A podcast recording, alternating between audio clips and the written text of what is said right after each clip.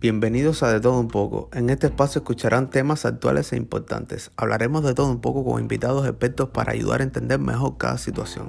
No olviden que pueden escucharnos todos los jueves por nuestras plataformas. Comenzamos.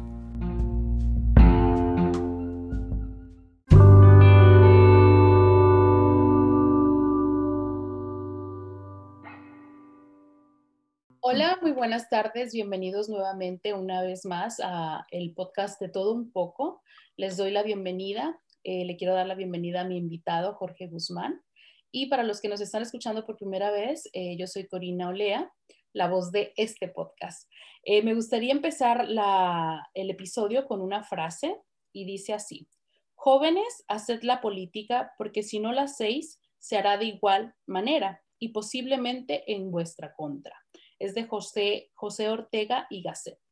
Quise iniciar este episodio con esa frase porque creo que últimamente los jóvenes opinamos mucho sobre política, eh, hablamos entre nosotros, pero a la hora de la hora, al momento de votar, eh, todo se queda igual. No ejercemos el voto. Entonces, eh, creo que esta frase viene muy acorde al tema que vamos a tocar y quiero darle ahora sí la bienvenida a Jorge Guzmán, candidato al Distrito 6 de Baja California para diputado federal. ¿Cómo estás, Jorge? Bien, Corina, gracias por la invitación. Un gusto estar aquí con, contigo después de tantos años que no nos hayamos comunicado. Qué padre que nos comuniquemos y así, haciendo lo, haciendo lo que nos gusta y involucrados también en política y de tu parte eh, transmitiendo esos mensajes de alguna manera u otra estás interesada también en política. Tan es así que me invitaste, este, muchos kilómetros nos separan, pero afortunadamente hoy en día con estos medios de comunicación y tecnológicos podemos estar también cercanos y llegar, llegar a mucha gente. Pues muy contento y a tus órdenes y gracias otra vez por darme esta oportunidad de llegar a más gente, llegar a, sí, a, a votantes también y generar conciencia también para que me conozcan. Muchas gracias. No, a ti muchísimas gracias por aceptar la invitación. Eh, personalmente eh, pensé en ti porque te conozco, fuimos compañeros en la Facultad de Derecho. Claro. Eh, yo sé que estás muy involucrado en la política, tanto así que estás para, candidato a diputado federal. así es. Te deseo lo mejor. Este, y por eso te quise invitar, porque creo que he visto muchos compañeros que estamos involucrados en la política. A mí personalmente me encanta la política y cuando todavía estaba en Tijuana participé en, mm. algunos grupos de política, pero pues por motivos de que empecé mi vida en otro país, pues ya me, mantengo un poquito al margen. Pero Jorge, aprovechando que eres mi invitado, eh, yo tengo muchas preguntas para ti. Con gusto. Una de las primeras con las que quería empezar es saber por qué te dio por eh, involucrarte en la política y, de cierta manera para ser diputado. Claro, es una muy buena pregunta. Mira, desde siempre la política me ha interesado bastante. Me ha emocionado mucho, ¿no? Entender el por qué, el cómo, eh, por qué estamos en la situación que estamos, porque al final, nos guste o no, todo se reduce en política. Todo. Se maneja un país en base a la política política económica. Se gobierna un país en base a la política del gobernante en turno, ¿no? Se hacen negocios en base a la política, ¿no? O sea, todo, todo da vueltas y vueltas en la política. Todo gira alrededor de esto. Entonces, eso lo fui entendiendo conforme fui estudiando y fui avanzando con mis estudios. Y hace, hace poco, hace un par de años, ya que mi despacho estuvo más o menos estable, más o menos, decidí involucrarme porque ya sentí que tenía algo que agregar, algo que aportar, ¿no? Ya como también soy maestro en una universidad, soy profesor, entonces yo también vi que los jóvenes, las nuevas generaciones necesitan nuevos guías, nuevos líderes y me preocupó mucho el hecho que las nuevas generaciones, hay de todo, ¿no? Muchos no están, pues son un poquito apáticos, otros no tanto, pero empecé a observar todo esto, ¿no? Desde distancia. Entonces me fui involucrando cada vez más, cada vez más pero insisto, ¿no? Siempre eso ha estado en mí. Entonces me empecé a acercar, me empecé a acercar un poquito más a todo esto, me empecé a involucrar, una cosa me llevó a la otra. Honestamente, yo no, yo no tenía mis planes actuales ser candidato a diputado federal. La oportunidad se me brindó, entonces las oportunidades se tienen que tomar cuando lleguen, porque yo lo, la vi como una opción, una ventana de oportunidad para hacer política de veras, ser política que verdaderamente se necesite. Mira, Tú mencionabas que a mí me gusta la política y en efecto me gusta.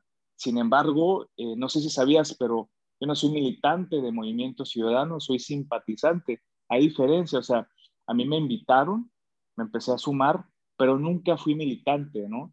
Y eso, ¿por qué, lo, por qué así? Porque si bien es cierto, eh, pertenezco a este partido político como simpatizante, no estoy supeditado, vaya, a las, a las eh, digamos, a los lineamientos tan claros del movimiento ciudadano.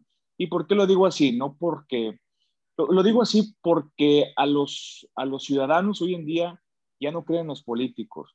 Los ciudadanos hoy en día quieren ver a ciudadanos igual que ellos, que entiendan la situación. Estamos en otros momentos y por eso lo digo, porque yo no quise ser militante en ningún partido para poder tener esa flexibilidad, esa libertad, por supuesto, dentro de lo permitido, para tener mayor cercanía con la gente y conectar mejor con la gente. Entonces, ya terminando tu pregunta, son muchos factores los que me involucraron en, esta política y lo, y lo más, yo pienso lo más determinante que fue en todo esto fue el inicio de la pandemia. Lo del inicio de la pandemia me hizo ver muchas cosas, me hizo ver muchas realidades, vi mucha pobreza, mucho desempleo y en mi despacho durante la, durante la pandemia, durante, porque todavía no termina, durante toda esta pandemia, el gobierno aquí en México, a diferencia de Estados Unidos, en México no nos ayudaron. Yo estoy muy preocupado, estoy muy preocupado por todos los gastos y nunca me ayudaron, nunca, nunca me ayudaron.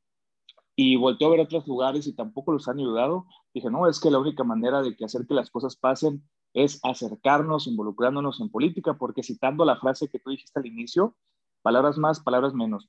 Los jóvenes se tienen que involucrar porque al final la política va a estar ahí, que nos va a perjudicar, nos va a beneficiar. Es importante que nos involucremos porque al final quien llegue nos va a gobernar, ¿no? Mucha gente dice, bueno, es que yo no voto, yo no voto, pero compadre, creo que eso está peor porque al final alguien te va a gobernar a ti, ¿no? Y el momento más importante de tu vida como ciudadano es el 6 de junio. El 6 de junio es el momento más valioso que tienes como ciudadano y es donde llevas a cabo el sufragio, ¿no? Tú pones, o sea, tú mandas ese día, tú mandas, ¿no? Entonces es importante, ¿no? Y, pero bueno, tantas cosas, pero no quiero adelantar. Si quieres, ya con eso creo que, me, creo que te contesté tu pregunta. Sí, claro que sí, a mí sí me la contestaste, espero que haya quedado bastante clara. Eh, algo que se me pasó mencionar al inicio es que Guzmán es abogado, eres abogado fiscalista, ¿verdad? Así es, abogado fiscalista. Y aparte también tienes una maestría. Eh, sí, en Derecho Fiscal. Derecho Fiscal, que tiene que ver con todo esto del lavado de dinero, ¿verdad?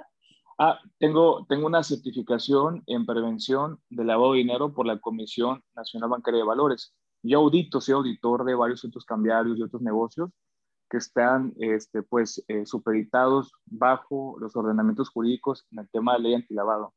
También a eso me dedico. Ah, te hago esta pregunta porque a lo mejor muchos tienen la duda de qué es lo que hace un diputado federal. Entonces, claro. si uno no está involucrado en todas estas cuestiones de derecho eh, en materia fiscal, pues no lo tienes bastante claro, ¿no? Eh, claro. Yo sí sé que hace un diputado federal, lo, lo vi en la escuela, pero me gustaría que las personas lo escucharan de ti, porque creo que el hecho que tú te estés postulando como abogado, eh, perdón, como diputado federal del Distrito 6 de Tijuana, tiene que ver mucho con la carrera que tú estudiaste.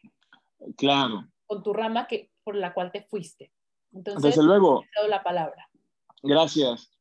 Eh, el diputado federal, así como los senadores, además de crear leyes, eh, abrogar o, o derogar leyes, lo más importante de un diputado federal es aprobar el presupuesto de egresos de la federación. Es decir, aprobar cuánto dinero, cómo, para qué y para qué y durante qué periodo se va a invertir todo el dinero que pagamos todos los contribuyentes en un año. Es decir, en, este, en este ejercicio 2021 ya se aprobó un presupuesto de egresos de la federación donde se dice específicamente todo el dinero que son más de 6 billones, 6.3 billones de pesos, esos 6.3 billones de pesos que pagamos todos los contribuyentes de México, ese dinero ya está destinado dentro del presupuesto de egresos. Por ejemplo, cuánto dinero se va a destinar para la policía, cuánto dinero se va a destinar para las escuelas, la seguridad, el turismo, eh, proyectos, infraestructura, para el gobierno, para los tres poderes de gobierno, ejecutivo, legislativo, judicial. eh, áreas verdes. Es decir, todo, todo, todo el dinero está en ese presupuesto de egresos y lo aprueban los diputados federales. El presidente de la República cada año hace este proyecto de presupuesto de egresos y los diputados federales son los que aprueban. Por eso es muy importante, muy importante la labor de un diputado federal. Y más aún, más aún, es importante que no haya mayoría en la, Cámara de Diputados, no haya mayoría afines al presidente de la República, porque esto es simple. Si el, si el presidente de la República emite el proyecto de presupuesto de egresos y el presidente tiene mayoría en el Congreso de la Unión de Diputados Federales, obviamente lo van a votar como el manda el proyecto de egresos, ¿no?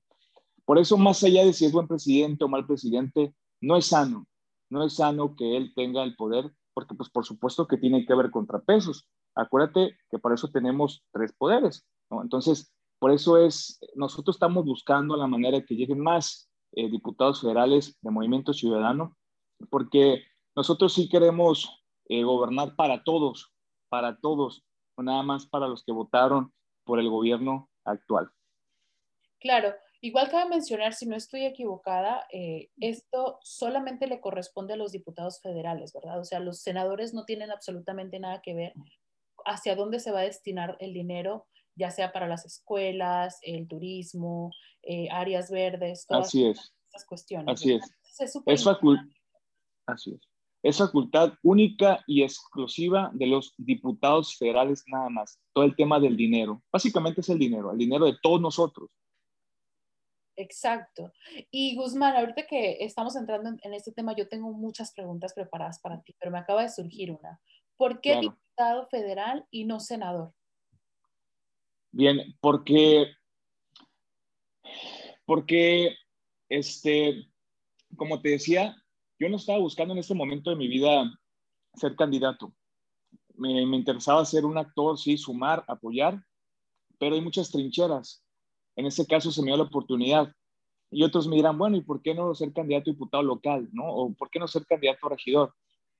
Eh, fue la oportunidad que se me brindó, eh, la cual me gusta porque yo llevo dos años estudiando el presupuesto de egresos de la federación. ¿Por qué? Porque es parte de, pues, de mi expertise del tema como abogado. Doy conferencias en esta universidad sobre estos temas. Entonces, también por eso, eh, las, digamos, las autoridades del Movimiento Ciudadano detectaron eso en mí meses atrás y ya de base a una evaluación dijeron, bueno, pues mejor le damos la oportunidad a él como candidato a diputado federal. Y otra cosa también importante, agregando en esto, esas elecciones en México se van a disputar más de eh, 20 mil más de 20 mil cargos de elección popular, imagínate, en todo el país. Pero, pero en esas elecciones no se van a votar por senadores. Eh, durante, en el 2024 se va a votar por los senadores y también por el presidente de la República. Ahorita en este, en este ejercicio, nada más son para diputados federales y algunos gobernadores y este, diputados locales y, regidores y síndicos, pero no para senadores. Pero más adelante, ya que ganemos, ya que hagamos un buen desempeño, pues ahora sí poco a poco dando resultados y que, y que por supuesto los ciudadanos vean que estamos haciendo un buen desempeño, pues vamos a ir avanzando poco a poco. Exacto. Yo personalmente que te conozco, yo sé que eres una persona eh, bastante centrada, muy responsable, Em, con mucha ética. Entonces creo que eso también es muy importante eh, al momento de tener un cargo tan importante. Eh, ojalá todas las personas que se postulan eh, tuvieran los valores que tienes, porque lamentablemente sabemos que en México, y no solamente en México, esto pasa en los países latinos sobre todo, existe mucha corrupción. Entonces, no es eh, una coincidencia que muchas personas que tienen cargos muy importantes ni siquiera saben lo que se tiene que hacer en ese cargo. Entonces, em, yo creo que en la política, si vas a ser secretario de educación, tienes que saber sobre educación.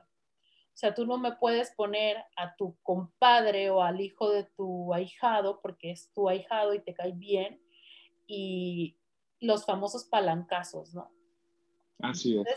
a lo mejor el muchachito o la muchachita que está en ese puesto no es ni maestra, el secretario de salud, o sea, no es médico, a lo mejor es, no sé, eh, ingeniero, ¿me entiendes? O sea, ¿qué va a saber un secretario que tiene, perdón, qué va a saber un, ingeniero eh, que tiene un puesto de secretario de salud si no tiene absolutamente idea a lo que se, está, lo que se hace en ese cargo? Así es. por ejemplo, tú, lo mencioné porque tú eres abogado en derecho fiscal, sabes cómo se tiene que manejar el dinero, ¿no? Entonces creo que eso es súper importante. Ahora, tengo otra pregunta. Sabemos que vivimos en México, perdón, yo ahorita no estoy viviendo en México, pero soy mexicana y me interesa lo que sucede con mi país. Claro. Sabemos que México es un país corrupto. ¿Cómo pretendes tú eh, llevar esta situación si llegas a ganar y llegas a quedarte con el cargo de diputado federal? Fíjate que el, presidente de la República, él todo el tiempo ha hablado sobre la corrupción. Es el, uno, el, digamos, el principal mal de México. Y la verdad es que sí es cierto. Él prometió terminar con la corrupción. Y no es cierto. Hay muchos ejemplos de corrupción a nivel federal, estatal y local. Muchísimos ejemplos. Eh, el tema aquí es que como diputado, como legislador, nuestra facultad es crear las leyes y el Ejecutivo las aplica y el Judicial imparte justicia, ¿no? Entonces, lo que yo me comprometo es crear leyes, pero que sean más fáciles de aplicar. Tenemos muchísimas leyes y nos perdemos. O sea, tenemos cientos y cientos de leyes y nos perdemos. La legislación... Sí. Ajá, o sea, la legislación tiene que ser más práctica y más sencilla, ¿no? En el ámbito legislativo, ojo, quien aplica, la, quien aplica, pues al final es el Ejecutivo, que es donde entran los gobernantes, pues, los, los, gobernadores, el presidente de la República y demás, ahora sí que la obligación principal es de ellos. Sin embargo, lo que puedo hacer también como diputado, más allá de hacer leyes más fáciles y más digeribles y hacer una depuración, es, es como diputado federal, mandar más presupuesto para los elementos de seguridad, más presupuesto para aquellos órganos que se encargan de fiscalizar y detectar la corrupción, más presupuesto para capacitar y preparar y darle más eh, entrenamiento a los policías, ya sean estatales o locales. Mira, aquí en Baja California, en Tijuana, me estaban platicando hace unos días unos policías que a ellos una vez al año nada más se les da un uniforme, una pistola y un cargador, y nada más al año. No tienen prestaciones de seguridad social y demás. Fíjate, no tienen prestaciones de seguridad social. O sea, no pueden ahorrar, es decir, este, digamos, no pueden acceder a un crédito al Infonavit, por ejemplo. Fíjate, o sea, arriesgan su vida y no pueden acceder a un crédito al Infonavit. Entonces, ellos están arriesgando su vida, el servicio de salud es deficiente, es un chiste el servicio de salud. Eh, a los policías les pagan muy mal, mal pagados, poco equipados y demás. O sea, así quién va a querer ser policía ¿no? en, nuestro país. Nadie. Entonces, nadie. Entonces, se necesita elevar el presupuesto para dotar de más patrullas, patrullas buenas, no que se estén cayendo, que ellos estén bien equipados, bien armados. O sea, oye, pues no te vas a enfrentar con un organizado con una pistola 9 milímetros, ¿no? Y con 10 balas, ¿no? Y si se te acaban, pues ¿qué vas a hacer? Con un carro que viene con las llantas ya. sí, sí. No, y da, y da risa, pero, o más bien, no, no que risa, pero, pero parece un chiste, algo surrealista, pero es la verdad. Entonces, eso sí podemos hacer. O sea, mandamos presupuesto para eso, eso sí se podría hacer, obviamente en conjunto colaborando con otras autoridades, ¿no? Pero ahí sí yo me atrevo a decir que sí se pueden hacer y nada más para, para no perderme es, repito, dos cosas, una, el, término, el, tema legislativo y dos, más presupuesto para todos los órganos que se encargan de detectar el tema de la corrupción y combatirlo también, ¿no? Y garantizar la seguridad de nosotros como ciudadanos. Exacto, o sea, mencionas es algo muy importante. Sabemos que México es un país corrupto y mucha de la corrupción se ve en, la policía.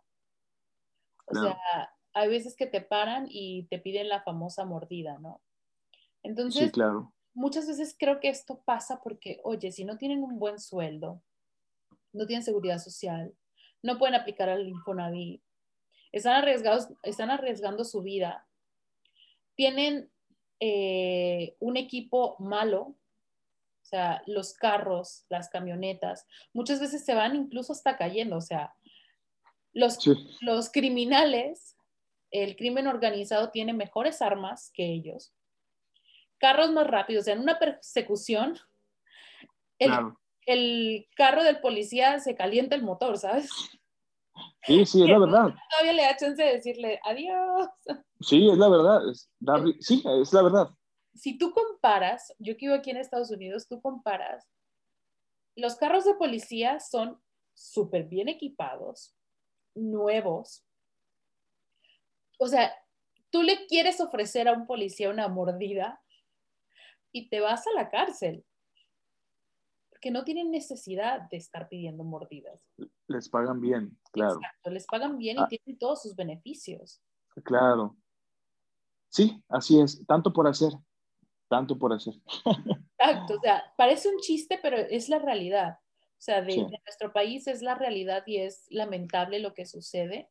Ojalá más personas como tú estén interesadas, eh, las personas que lleguen al cargo, ojalá sean conscientes y que no solamente estén pensando en tener un cargo de que quiero ser senador, quiero ser diputado, quiero ser político, porque voy a tener una buena nómina, porque voy a tener todas las prestaciones, porque voy a tener un carro de lujo, porque voy a poder tener, o sea, todas estas cosas, ¿sabes? Que su cargo no sea de forma superficial, porque lamentablemente muchas personas de las que están ahí lo hacen simplemente por algo superficial. Ahora, este es algo respecto al presidente de la República. Me gustaría saber qué opinas sobre el presidente de la República y su mandato. Claro. Cuando, cuando él ganó, nosotros teníamos, y casi todos tenemos mucha esperanza en él, mucha, mucha esperanza en él. Pero déjame darte unos datos que son datos, no son ocurrencias. Ejemplo, mira, si bien es cierto, la pandemia ha, este, ha tenido mucho que ver en todo, en todo, en todo, en todo, lo cierto es que muchos está haciendo mal. Ahí tengo unos datos. En el primer año de gobierno del presidente de la República, en el 2019, fue el año más violento de toda la historia de México, en el 2019. Y él dijo que eso iba a empezar a terminar y no es cierto. En el 2020 estuvimos muy cerca, pero muy cerca de rebasar el 2019 por lo mismo, por violencia, homicidios dolosos. Pero no lo hicimos porque también tuvo que ver la pandemia, pues bajó un poco la violencia y demás. Y este año 2021 así es, el confinamiento. Y el 2021, que todavía sigue la pandemia, desde luego no se ha terminado, pero la situación ya es diferente, ¿no? Entonces, seguro este año, si seguimos así, vamos a superar el 2019. Es en el tema de la violencia. Tema de la corrupción. Tema de la corrupción, él tiene mucho, mucha gente cercana de altos mandos inmersos en mucha corrupción. Ejemplo, Manuel Barlet, eh, que es el director de la CFE. Le han descubierto más de veintitantas casas, 11 empresas que no había, que no había declarado y, probado, y probado, y está ahí relacionado con temas de corrupción. Hay mil documentos, mil notas en redes sociales, ¿no? Zoe Robledo, la, también directora del IMSS, y otros ejemplos por ahí, también la, la titular de la CONADE, Ana Gabriela Guevara, este, y otros casos por ahí, también el tema del candidato a gobernatura de Guerrero, se llama, este, mmm, te recuerdo el nombre, el candidato de gobernatura por Morena, de este Guerrero, que tiene también muchos, muchas acusaciones por temas de, pues de muchos delitos, diversos delitos, ¿no? Pero al final están ligados con el tema de la corrupción también, ¿no? Eh, Macedonio se apellida el, el, candidato a la gobernatura, ¿no? Félix Salgado Macedonio, ya me acordé, perdóname, Félix Salgado Macedonio, entre otros ejemplos, ¿no? El tema de la corrupción. También otras cosas que tienen que ver en corrupción es la cancelación de grandes proyectos. Por ejemplo, se canceló el aeropuerto, el nuevo aeropuerto internacional de México, se canceló y se perdió mucho dinero, millones y millones de dinero que pagamos nosotros de impuestos. Por supuesto que también es corrupción, porque, ¿A dónde se o sea, fue ese dinero? ¿a dónde se fue ese dinero? Otro dato importante, en el tema fiscal, la Auditoría Superior de la Federación, eh, un órgano técnico autónomo totalmente de la Cámara de Diputados, que se encarga de fiscalizar qué onda con la lana del presupuesto de egresos, determinó que la cancelación del nuevo aeropuerto internacional de México se, perdió mucho más dinero de, lo que habían dicho de que existió. David Colmenares es el titular de la Auditoría Superior de la Federación. Y después a los días se retractó porque lo presionaron, fíjate. Y así vamos por partes, ¿no? En el tema de impartición de justicia, al presidente de la República no le gusta, no le gusta que lo contradigan el Poder Judicial de la, de la Federación ahí le frenó unas iniciativas en el tema energético y este, se, apellida, se llama Pablo, apellida Gómez, el juez que le frenó la iniciativa de electricidad del presidente de la República y rápidamente, rápidamente lo mandó a investigar y lo presionó, como diciendo, no se atrevan a frenar mis iniciativas de ley. Entonces, veamos, él tiene, domina el Ejecutivo, mayoría en el Congreso y le está pegando al Poder Judicial, pegándole a la democracia. ¿no? Entonces, hasta ahorita llevamos el tema de la justicia, el tema de la corrupción, de la violencia y el tema de la democracia también que no le gusta, que no le gusta, que lo contradiga. Está también quiere destruir los organismos autónomos como el, el, el IFAI, este, también le pega mucho al INE, entonces no quiere contrapesos, no le gustan los contrapesos. También el tema de violencia de género con, de los feminicidios. Hay 11 feminicidios al día, al día, al día. Entonces no le gusta el voltear para otro lado y no le gusta que se hablen de esos temas. Ahora, vámonos al tema económico. Fíjate, en el tema económico, este, el febrero, en febrero del año pasado, la tasa de desempleo era del 3.6% febrero de este año la tasa de desempleo es del 4,4%. O sea, vamos subiendo y más desempleo. En el tema de la pobreza, eh, éramos, éramos, porque soy mexicano, por eso lo digo, éramos 60 millones de pobres, ahora ya somos 70 millones de pobres. Bueno, algunos dirán, oye Jorge, pues no eres pobre, porque dices éramos, ¿no? Pero bueno, al final soy mexicano y pues me preocupa, no puedo ser apático como que son pobres y yo no. Oye, compadre, al final a todos nos afecta que haya pobreza, a todos nos afecta, no podemos ser apáticos ante ese tipo de circunstancias.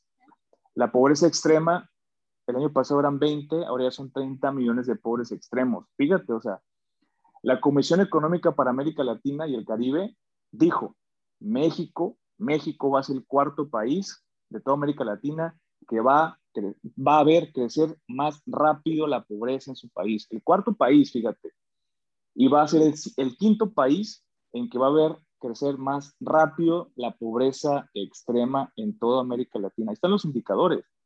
Entonces, o sea, vamos haciendo análisis de su gestión de diferentes rubros, ¿no? Este, también algo que me preocupa mucho es que el tema ecológico, o sea, el tema ecológico, el presidente de la República le apuesta mucho a Pemex, le apuesta mucho al petróleo, y en vez de apostar a las energías limpias, le está apostando a las energías sucias, a las energías que contaminan.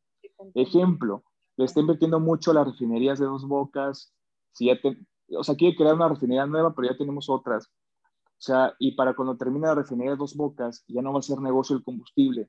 Gran parte de, Europa y otros países del primer mundo, ya las agencias de, de automóviles ya no están vendiendo carros de combustión, ya están vendiendo carros híbridos o eléctricos nada más.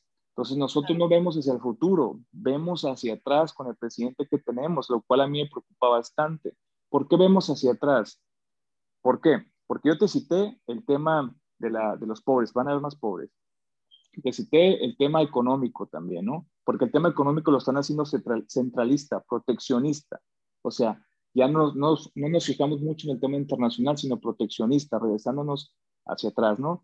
En el tema también del, del priismo, presidencialismo imperial, aquel prismo que un solo hombre mandaba, que era pues, el presidente del PRI, pues los quieren hacer lo mismo, pero ahora en Morena. O sea, estamos yendo para atrás, estamos yendo para atrás con las energías limpias. Eh, de, de, partido, ¿no? Pero Así es. son las mismas ideas.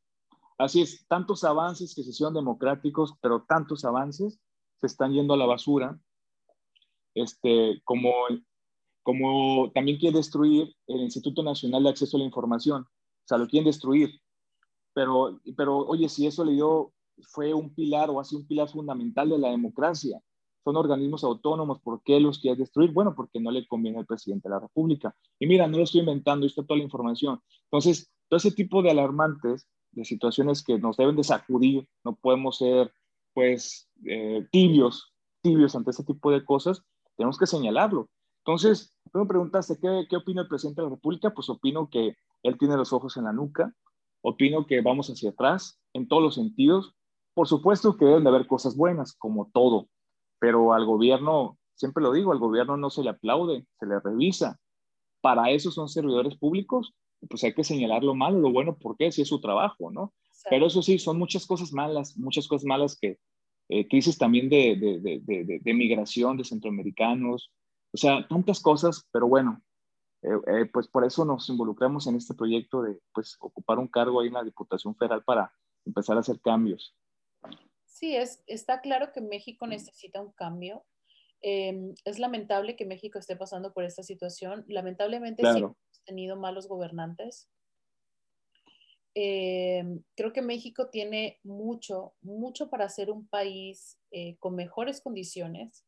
Tenemos petróleo, tenemos agronomía, eh, tenemos playas, tenemos, em, o sea, tenemos selva, bosque, desierto, em, agricultura, o sea, hay, hay de todo. Tenemos de, todo, tenemos de todo, es cierto. Exacto, tenemos una fauna, tenemos una de las faunas más ricas y no se aprovecha. Entonces, eh, hacemos que el país se vaya cada día a picada. Y, eso está mal, porque lamentablemente eh, en México y, pues en como muchos países latinos tenemos el efecto champán, ¿no? O sea, solamente las personas de arriba, que es muy poquito, son los que viven bien, son los que no se preocupan, son los que no voltean a ver abajo. Em, los que son de clase media, pues son los que están jalando prácticamente al país. Y los que son pobres y de extrema pobreza, pues son las personas que no, nadie regresa a ver que es como si no existiera. Y como dices tú, lamentablemente la pobreza afecta a todos, porque si hay pobreza hay más delincuencia. Así es, así es. Y un país con delincuencia no avanza. Entonces es. importante que veamos eh, este, este punto, que seamos más conscientes, que nos interesemos más por la política. La política no solamente es para las personas que están en el gobierno, la política es para todos. Claro. Esta idea, ¿no? Que, ay, a mí no me interesa la política. Eh, a mí no me gusta saber qué hace este o qué hace el otro. A mí con que me gobiernen y saber quién es el presidente, yo estoy bien. Pero no, no estás bien, porque cuando no tienes trabajo, cuando la escuela de tu hijo no funciona, cuando tus hijos son más rebeldes, cuando tus hijos empiezan a consumir drogas, todo eso tiene que ver con política. O sea, todo, todo va ligado. Así es. Mencionaste algo respecto al presidente también. Eh, que ha habido mucha violencia de género en, su mandato. O sea, yo dejé de vivir en México en el 2015 y en Tijuana sí se veía violencia, pero creo que era un, era un estado donde la violencia estaba un poco más controlada. Mm. O sea, tú podías salir libremente y podías ir a comer con tu familia o podías ir al cine, pero ahorita que del 2019 para acá o 2018, yo sí veo porque tengo familia, tengo amigas que me dicen, oye, sabes que ya no se siente bien salir en la noche, porque ya no sabes si vas a regresar. Y lo digo desde el punto de, vista como mujer, ¿no? Claro. Creo que en Tijuana, en, referente a la violencia mujer, hacia la mujer, se ha visto un alto crecimiento. Y siento que no se está haciendo nada, el gobierno no está haciendo nada. Entonces, tú mencionaste algo que eh, en uno de tus videos en la campaña, mencionaste ah, algo sobre no al patriarcado. ¿De qué forma pretendes ayudar a las mujeres que sufren mm. este, la violencia de género y que no están de acuerdo con el patriarcado? Bien, ¿de qué manera? Fíjate que en México, no sé en Estados Unidos, pero en México hay más mujeres que hombres. El 52% eh, son mujeres. Fíjate qué curioso, ¿no? Y las mujeres, este, además de, de, todos sus, eh, digamos, eh, movimientos actuales que se están eh, haciendo, que están realizando, ¿no? que el movimiento feminista cada vez cobra más fuerza y más fuerza, las mujeres estadísticamente se están involucrando más en política. De hecho, ellas fueron determinantes o, son, han sido, o fueron determinantes para que el presidente de la República llegara al poder. Grandes grupos eh, líderes de feministas lo han dicho, lo han externado. Sin embargo, en actualidad están pues desilusionadas eh, porque pues vieron una esperanza y esa esperanza pues nunca llegó, ¿no? Entonces, como te decía, sí, en efecto hay 11 feminicidios al día y las autoridades, las autoridades voltean para otro lado. Ahora tú dirás, bueno, Jorge, ¿por qué te vas con el presidente? ¿Por qué no te vas con el gobernador o el alcalde aquí de tu ciudad? Compadre, yo te diría, pues resulta que el gobernador es de Morena y el alcalde es de Morena también. Entonces, siguen la misma línea. eso me, me, la verdad sí irrita un poco porque todos se siguen la misma línea que marca, que marca el paso, o marca el paso el presidente y todos lo siguen, ¿no? Están como bailando de cachetito, de cuenta, ¿no? Perdóname el ejemplo, pero es la verdad. Entonces, eh, eso ya molesta mucho. Ahora, contestando tu pregunta, no, no quiero que pienses que la estoy evadiendo, estoy dando vueltas. ¿Yo qué voy a hacer? Pues yo voy a hacer lo que sea necesario, este, hacer mesas de diálogo, hacer ruido. Lo bueno es que como diputado federal puedes hacer mucho ruido y te vuelven a ver porque te vuelven a ver, ¿no? Este, si bien el, el, legislador pues crea leyes, ¿no? Este, pero, pero, pero tienes un, digamos, una trinchera donde tu voz tiene eco, tu voz escucha fuerte, ¿no? En el sentido de la posición en la que te encuentras, ¿no? Yo quiero que todo, eh, todas las mujeres ven un aliado en mí. Mira, te platico brevemente. Este, mi papá, mi papá nos, nos abandonó desde muy chicos y quien a los dos años nos abandonó. Somos cuatro hermanos y quien nos crió fue mi mamá. Entonces, digamos que vengo de una familia, pues donde estuvo nada más mi mamá. Entonces, desde ahí yo vi, desde muy chico, vi la capacidad de una mujer de salir adelante y ver por su familia. Este, después me casé y también vi otra parte de la mujer muy bonita. Y lo digo, lo digo porque yo quiero que, que quede claro que yo soy feminista, este, lo digo porque, porque debe ser así, o sea, debe ser, todos deben estar incluidos, todos por igual, todos, todos por incluidos por igual. Yo quiero que ellas vean en mí, si me permites este espacio, de que, de que sepan que yo todo el tiempo voy a estar abierto, abierto y en la mejor disposición de que sean escuchadas en todos los sentidos, en toda su amplitud, en toda su amplitud, como debe de ser, ¿no? Como debe de ser.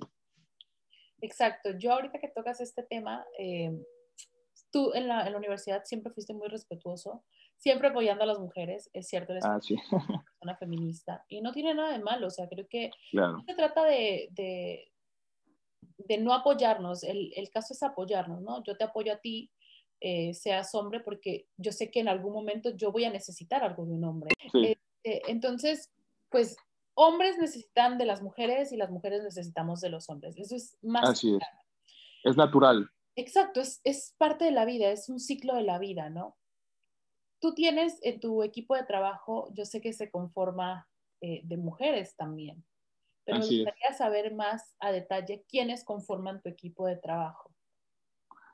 Bien, eh, pues no, es un equipo pequeño pero muy valioso pues aquí la campaña prácticamente me la estoy pagando yo con mis recursos y también comparto los recursos de mi familia, o sea, apoyos, aportaciones que me han hecho, pues, quieras o no, mi mamá me por ejemplo, mi mamá, mi mamá me ha ayudado con la comida, por ejemplo, el equipo y así, ¿no? A eso quiero llegar con ese tipo de apoyos, ¿no? Este, ¿por qué lo comento? Porque eso no nos da el presupuesto para tener un equipo grande, ¿no? Entonces, por eso digo que es, es un equipo pequeño, pero importante. Tengo a mi hermana que ella me apoya como asistente personal, que se llama Saide, con ella te comunicaste. Tengo una licenciada que se llama Giselle Cortés, muy capaz, muy preparada, ella también trabaja aquí conmigo en la oficina, entonces también me está apoyando. Tengo un coordinador de campaña, este, de nombre Gonzalo, y a su vez tenemos a cinco, cinco brigadistas, les llamamos brigadistas a, a los que están acompañando al candidato en las calles con las banderas, por ejemplo. Tengo otros dos coordinadores, de, digamos, les llamamos nosotros seccionales en diferentes partes de la ciudad. En fin, en total somos, eh, digamos, unas, eh, unos, unas 15 personas en total. Pero la mayoría son mujeres, en efecto, la mayoría son mujeres. Y pues muy bonito, ha sido muy, muy bonito. He aprendido muchísimo, ¿eh? ha sido muy retador y muy desafiante. Mucho, mucho aprendido de todos, de todos y de todas. Claro que sí. O sea que ahorita que mencionas esto, si llegas a, a, a ganar como diputado eh, federal, ojalá que sí mis mejores deseos. Gracias. Eh, va a ser un logro muy importante, ¿no? Porque prácticamente son un equipo de trabajo bastante pequeño y donde todos están aportando, tu hermana como asistente, tu mamá ayudándote, tu Sí. esposa, porque también he visto videos donde... Ah, mi esposa sí, claro. Mi esposa también me ha ayudado muchísimo. Qué bueno que tocas el tema así. Ella me ha apoyado muchísimo, bastante. Este, de hecho, en todo lo que ella es una mujer muy brillante, muy inteligente, y este, ella me apoya en lo que puede. Digo, también este, con, pues, con energía, con tiempo que me ha dedicado, con ideas. Ella es dentista, este, ve a sus pacientes, los atiende, se regresa, está conmigo de lunes a domingo, y luego llegamos a la casa y hablamos, pues, de qué más, de la campaña, nos despertamos, llegamos de la campaña y pues, pues sí, también muy contento porque ella también me ayuda bastante. Exacto. No, yo sé que tienes, eh, te rodeas de personas que te quieren mucho. Este, yo en alguna ocasión tuve la oportunidad de conocer a tu esposa cuando era tu novia todavía y es una mujer muy, muy brillante, muy guapa también. Este, y creo que siempre es importante tener una pareja que siempre te esté apoyando. Y que, que tú también tengas ese apoyo, ¿no? Tu pareja, tu familia. Este, entonces yo creo que si está para ti, lo vas a ganar. vas a ver que sí. sí. También en tus videos vi algo em, que decía apoyo a la comunidad LGTB más. Ah, sí. ¿De qué forma pretendes apoyarlos? Sí, en México hemos, hemos dado pasos muy cortos en el tema de la igualdad de derechos en la comunidad LGTBIQ, ¿no? Eh, ¿Por qué lo digo? Mira, en, en, Baja California, para que dos personas del mismo sexo se puedan casar, es un vía crucis. O sea, al final sí te casas, pero es un desgaste económico, de energía, es un rollote, ¿no? O sea, es súper complicadísimo. Tienes que ampararte. Tú como abogada sabes a qué me refiero, ¿no?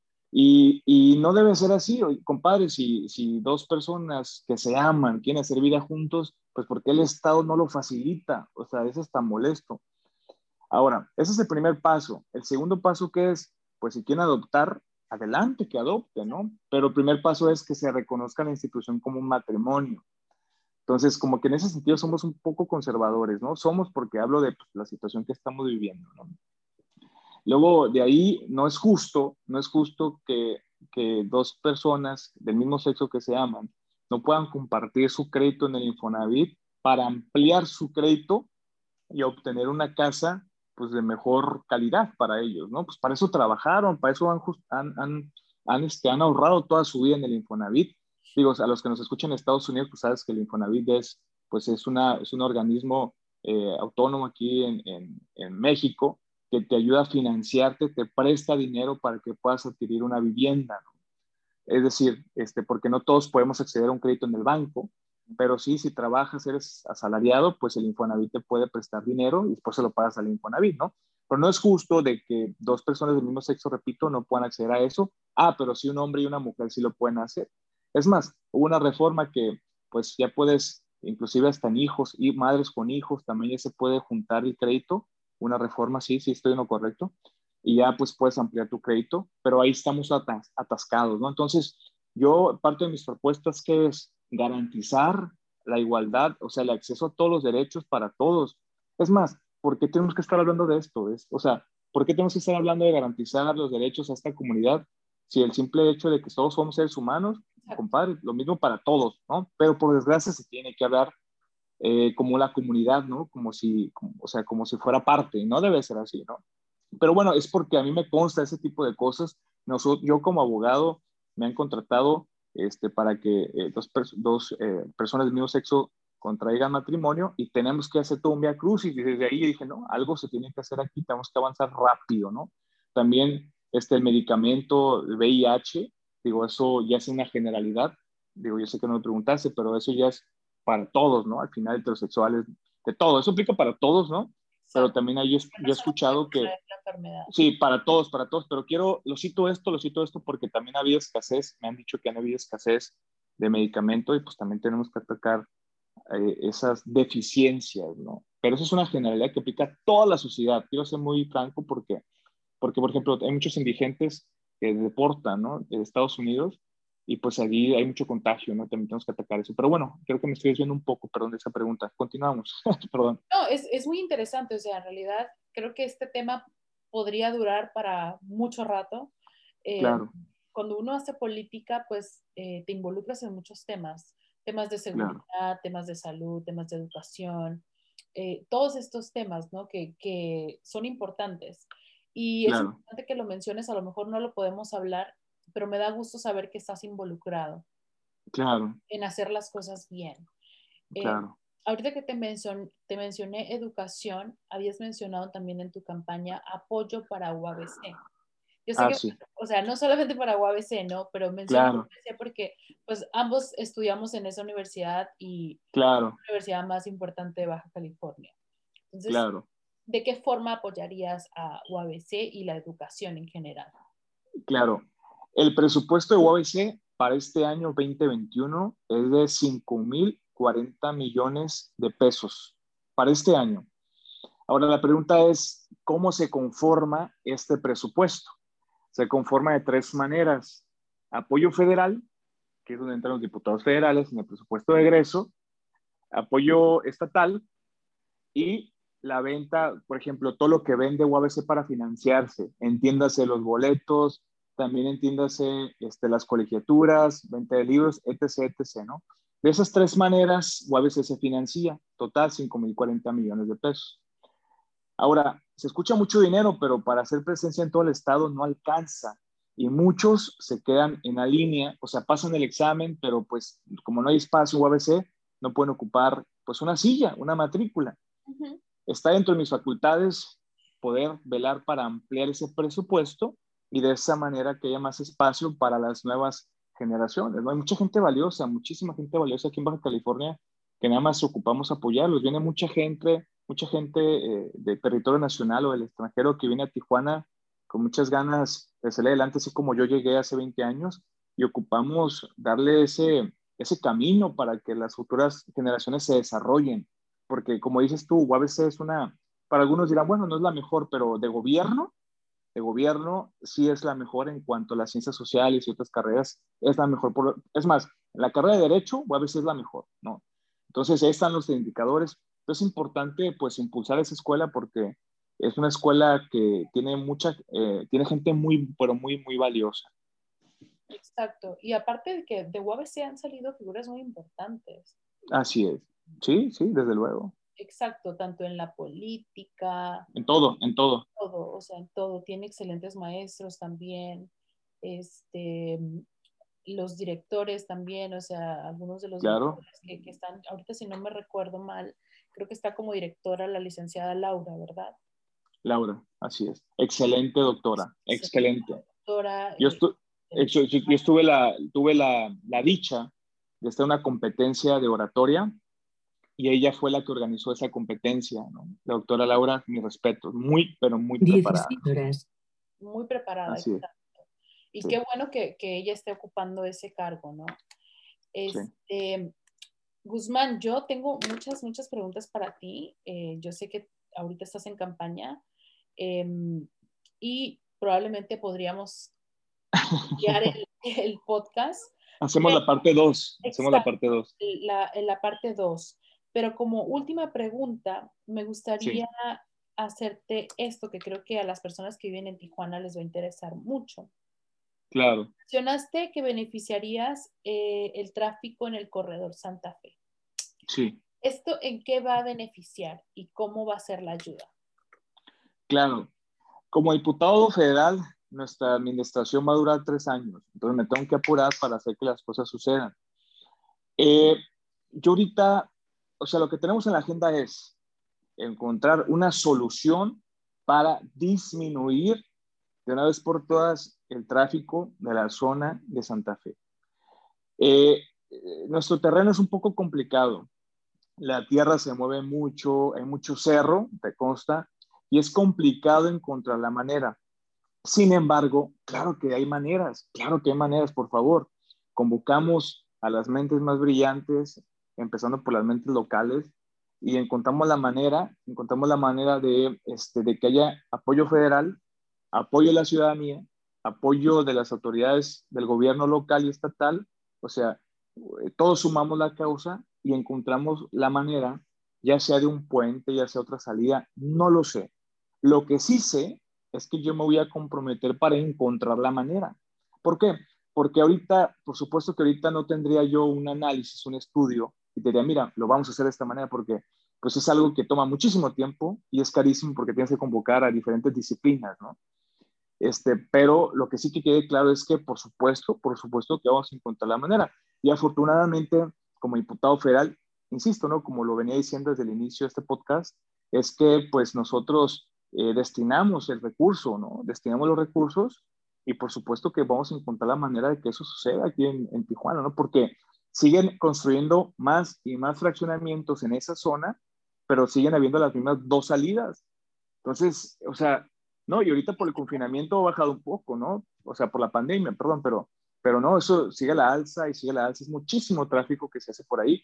La gente dura dos horas para llegar a su trabajo, dos horas de regreso. Imagínate cuatro horas de tu día en trasladarte al trabajo y llegas desquiciado, o sea, llegas agotado y es muy es, es, estresante. Sí, no, no rindes, no rindes con tu familia, no rindes con tus hijos, no rindes en el trabajo.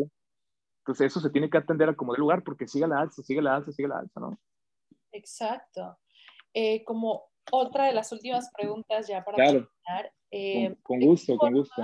¿De qué forma pretendes ah, disminuir la falta de empleo y cómo pretendes ayudar a las pequeñas y medianas empresas o empresarios? Claro, Fíjate que el 95%, el 95% que se escuche bien, de todas las empresas en México son microempresas.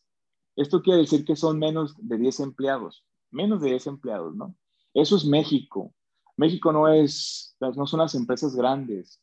México no es Walmart, México no es Panasonic, México no es ese tipo de empresas grandes. México es la que vende la tortillería de la esquina, la fonda de la esquina, el despacho, el, consultorio dental. Eso es México realmente, ¿no? Es, entonces, eh, nosotros necesitamos eh, que haya certidumbre, certidumbre, un piso parejo para los empresarios, apoyarlos, encontrar la manera de generar estímulos fiscales, porque déjame decirte eso que se escucha muy feo y hasta vergüenza me da. En México, hubieron durante la pandemia el año pasado, hubieron apoyos, hubieron apoyos para los microempresarios de 25 mil pesos, que se llamaba eh, crédito a la palabra, algo así. Pero es un dinero que te prestaba, 25 mil pesos, estoy seguro que son 25 mil pesos. Te prestaban, te lo prestaba una tasa de interés del 6% y te lo cobraban. Te lo prestaban. En casi todos los países de Latinoamérica, el dinero te lo regalaban es más, en Estados Unidos creo que le dieron dos cheques como de dos mil dólares, algo así, ¿no? Tú vas a saber más. Fueron más. Acaban de probar Por más. ya llegó el cuarto. Mira, sí, y se los regalaron prácticamente, ¿no? Corrígeme si me equivoco. Aquí nada más tuvieron un, un apoyo de 25 mil pesos, dinero prestado y que no alcanzaron para todas las empresas. Alcanzaron para muy pocas empresas y un sinfín de requisitos. ¿Se te hace justo eso? Por supuesto que no. O sea, imagínate han cerrado cientos y cientos de microempresas aquí en México porque nadie nos ayudó. Es la verdad, nadie nos ayudó. Entonces, necesitamos encontrar la manera de, uno, generar certidumbre para las empresas. Dos, encontrar la manera que tengan más estímulos fiscales, apoyos fiscales, encontrar la manera tributaria ahí que les podamos apoyar con eso. Tres, también, no asustar, no asustar a los empresarios.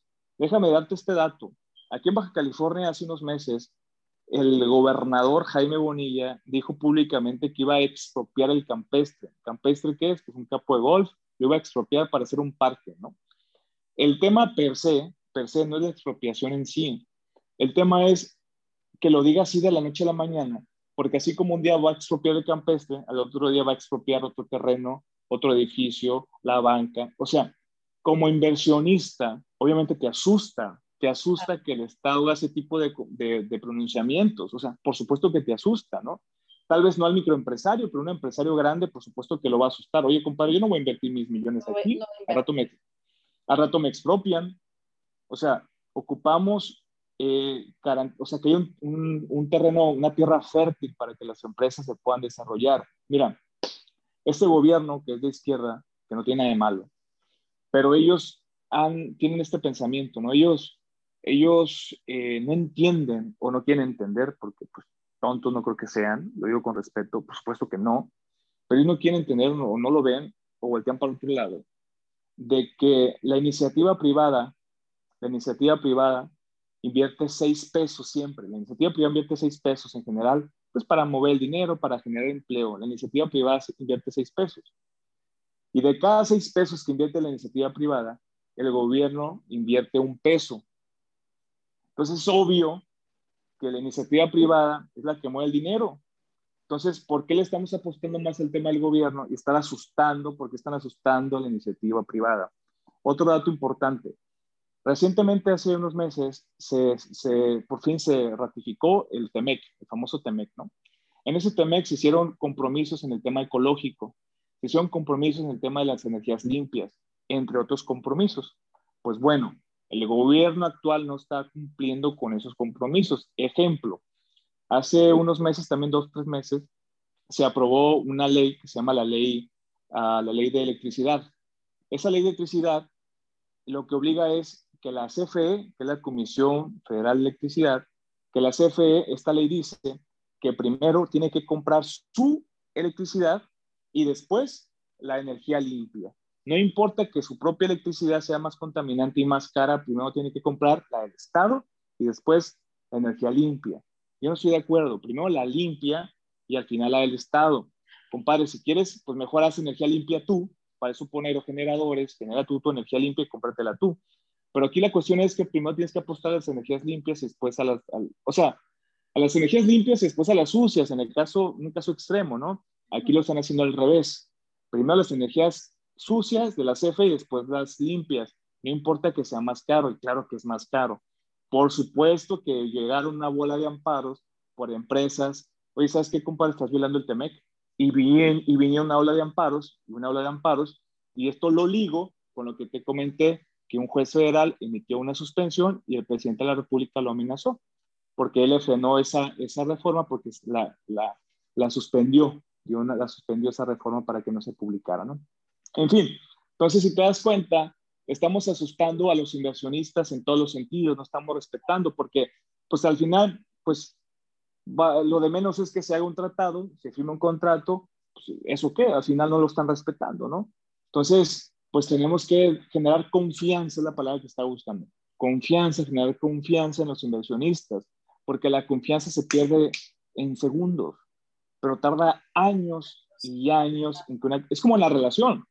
Oye, si estás en una relación de amigos y el amigo te traiciona, puta, para que, perdón por la palabra, se me fue, pero para que la, la confianza, la confianza eh, se recupere, van a tardar años. Exacto. Es, es lo mismo. Si no estás respetando tratados internacionales, si no estás respetando los convenios celebrados con inversionistas, pues obviamente ya no van a confiar en ti, ¿no? Y es lo que está pasando en México, o sea, la, la inversión extranjera, ya sea directa, perdón, la inversión ya sea extranjera o directa, está disminuyendo en México por todo este tipo de, acontecimientos, de diversos acontecimientos que están pasando en nuestro país. Exacto. Yo personalmente, personalmente, perdón, eh, creo que el impulso de un país son los empresarios, o sea, ya pequeños, medianos o grandes empresarios. Un país necesita inversiones para que pueda funcionar. Em, yo sé que el partido que está ahorita gobernando es un país de izquierda. Personalmente, yo soy de las personas que suelo ser de derecha. Eh, a mí me gusta que un país tenga impulso. Eh, creo que todos tenemos la idea de, ok, deberíamos de ser todos de izquierda y que todos para todos, pero creo que México todavía no está preparado. O sea, tú no puedes querer cambiar a México y convertirlo en un país de izquierda como lo es Suiza, porque no se tiene esa mentalidad. O sea, la corrupción, el nivel de corrupción que hay en Suiza es mínimo, casi nada, a comparación al nivel de corrupción que hay en México. Eh, no creo que sea imposible de lograrse, creo que se puede lograr, pero va a tardar muchos años. Y si se logra, eh, va a estar en nosotros, en los jóvenes. Así es. Que las personas de antes, pues ya traen una forma, una mentalidad muy diferente. Probablemente en 20, 30 años sí haya un cambio, porque van a haber nuevas generaciones con otros ideales y, y, probablemente México pueda llegar a ser un país mucho mejor, ¿no? Ya para cerrar el capítulo, el episodio, porque yo sé que el tiempo contado, yo también estoy en las mismas. Este, ¿Qué consejo le darías a los jóvenes que te vayan a escuchar para que voten este 6 de junio y se involucren más en la política? El consejo que yo les puedo dar a los jóvenes es que hagamos conciencia, hagamos conciencia que ellos en su momento van a querer tener una familia, en su momento ellos van a aspirar a nuevos proyectos, en su momento los jóvenes van a querer emprender un negocio, en su momento van a querer comprar una casa, cosas esenciales que todo ser humano necesita, darle seguridad a su familia, darle bienestar a su familia, este, poder desarrollarse, esa profesional académicamente o lo que guste y mande, ¿no? Pero para que nosotros podamos llegar a esa plenitud, a esa plenitud, a ese desarrollo interno, personal, o como le quieras llamar, necesitamos un entorno que te lo pueda dar. Necesitamos un lugar que sí te puedas desarrollar. Y con el actual gobierno que tenemos, no se están dando esas oportunidades.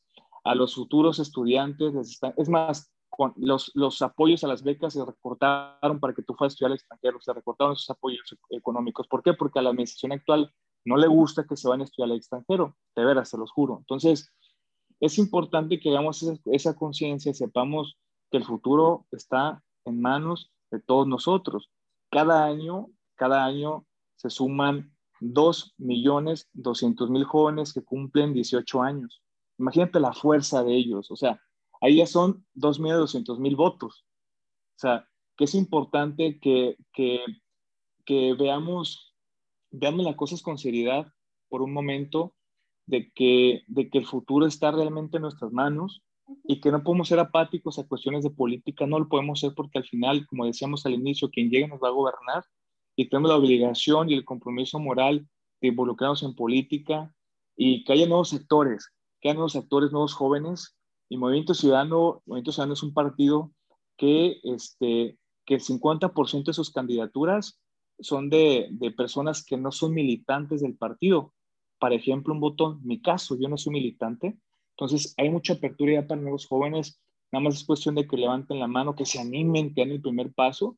Y aquí rápido los empujamos para que Baja California y Tijuana, pues seamos una mejor ciudad cada vez más y más. Pero eso sí, con eso termino.